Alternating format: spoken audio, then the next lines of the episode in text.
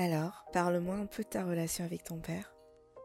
La relation avec mon père, c'est une relation parfaite. Fille à papa, tout était bien. Il y avait une confiance qui régnait entre nous au point où il me donnait de l'argent souvent pour garder et tout. Et puis quand je suis devenue adolescente, hein, tout s'est gâté. Il y avait tout le temps des histoires, tout le temps remonté après moi. Point oui, point non. Puis j'ai voyagé, allé continuer des études à l'extérieur. De là, mon père m'a jamais appelé, aucun message. Un tel point qu'il ne savait même pas quelle étude je faisais. Quand il posait des questions par rapport à moi, oh, demandait à sa mère et tout. Jamais.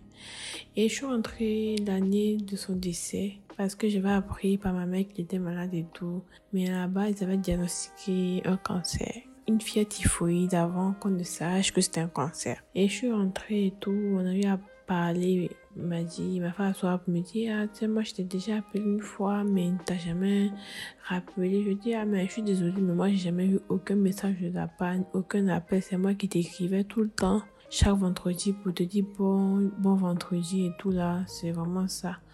Et bon, honnêtement, il répondait. Mais j'ai jamais reçu un message de sa part demandant comment je vais et tout. Donc c'est un peu ça. J'ai jamais su pourquoi. Du jour au lendemain, là, tout s'est gâté entre nous.